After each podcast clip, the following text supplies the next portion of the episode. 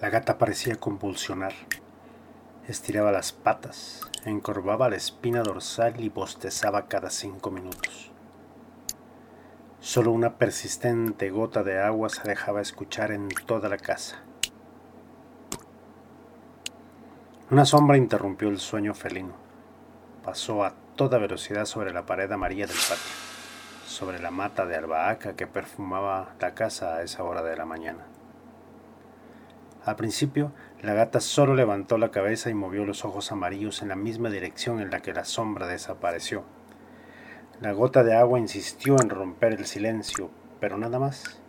Todo seguía quieto y silencioso. La gata volvió a recostar la cabeza sobre la cama. Allí le gustaba estar. Esa porción de almohada guardaba el olor de vainilla ese mismo olor que emanaba la humana que la acariciaba y le daba de comer. No le fue difícil dormirse otra vez, pero de pronto la sombra pasó sobre ella a toda velocidad. Esta vez no solo la presintió, además pudo escuchar un sonido como de látigo partiendo el aire en mil pedazos. Dio un brinco y se paró firmemente sobre sus cuatro patas maulló y giró su cabeza en todas direcciones. Olfateó. Movió las orejas hacia atrás. Buscó, pero nada estaba alterado. Su casa, su espacio vital, todo estaba en calma, sin intrusos. Decidió buscar un mejor lugar para dormir y tomar el sol. Lo encontró en la puerta que de la cocina conecta a la sala. Allí, la ventana circular dejaba entrar grandes chorros de sol que calentaban el piso. Además, esa mañana la humana había regado agua de rosas en toda la casa y justo allí en donde el sol de la mañana calentaba el piso, habían caído unas gotas que aromatizaban el lugar. Era agradable estar allí. Luz y calor de sol, olor de rosas. No podía estar mejor. Sin embargo, no sabía la gata que la placidez estaba a punto de terminar. La sombra esta vez no pasó veloz sobre ella, al contrario, se hizo sentir, se dejó ver. Era una sombra amorfa y ligosa. Cuando la gata abrió los ojos, la sombra pasaba frente a ella lentamente. Parecía que la estaba retando, que la provocaba. La gata intentó maullar, pero no pudo. Abría el hocico, pero ningún sonido salía de su garganta. Quiso regresar a la cama olorosa a vainilla, pero inexplicablemente la puerta de la habitación estaba cerrada. La humana nunca cierra la puerta. La dejaba abierta para que la gata entrara y durmiera sobre la cama. Entonces regresó al pasillo en donde regularmente le dejaban agua fresca y comida abundante. Pero en su lugar encontró periódicos viejos apilados en columnas a punto de caer.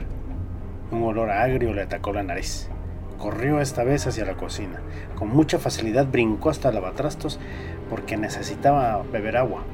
Nunca había sentido esa inseguridad, no entendía qué pasaba y no sabía que era esa sombra que interrumpía su placentera rutina. Se quedó atenta, pensando que la sombra aparecería de nuevo, pero esta vez no la sorprendería, la atraparía o al menos descubriría de dónde provenía, qué era qué hacer con ella. Se sentó sobre sus patas traseras y esperó. La gota de agua persistente marcaba un ritmo lento y aburrido. Maulló para romper el pesado silencio, convocando, provocando, pero nada sucedió. Caminó hacia la puerta de la habitación, intentó empujarla con la pata izquierda, pero la pesada puerta no se movió ni un milímetro. Parecía pesada y seria. Parecía un gendarme de madera que le impedía el paso. Lo intentaría de nuevo.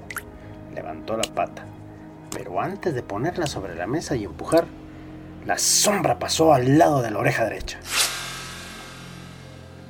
Sintió que el piso se hundía bajo sus patas. El vértigo era algo nuevo y no sabía cómo enfrentarlo. No se dio cuenta que su cuerpo yacía inerte en el piso oloroso. Nunca supo que estuvo inconsciente. Durante su desmayo, soñó que comía una cabeza de ratón. Soñó que cazaba una mariposa roja. Soñó que bebía agua fresca en un tazón brillante. Soñó que caminaba bajo la lluvia. Soñó un techo alto con tejas colgadas. Mientras tanto, la extraña sombra flotó sobre ella, rodeó su cuerpo inerte varias veces. Luego, y con un movimiento veloz, se metió por la oreja de la gata.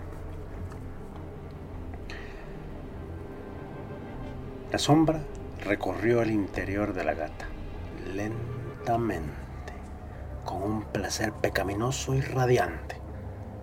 La sombra recorrió un interior como de terciopelo color pitaya, suave, amable, calmado. Buscaría un rinconcito y se acurrucaría allí para que 65 días después, convertida en carne, pelos y huesos, saliera de su asombrada madre maullando su llegada al mundo.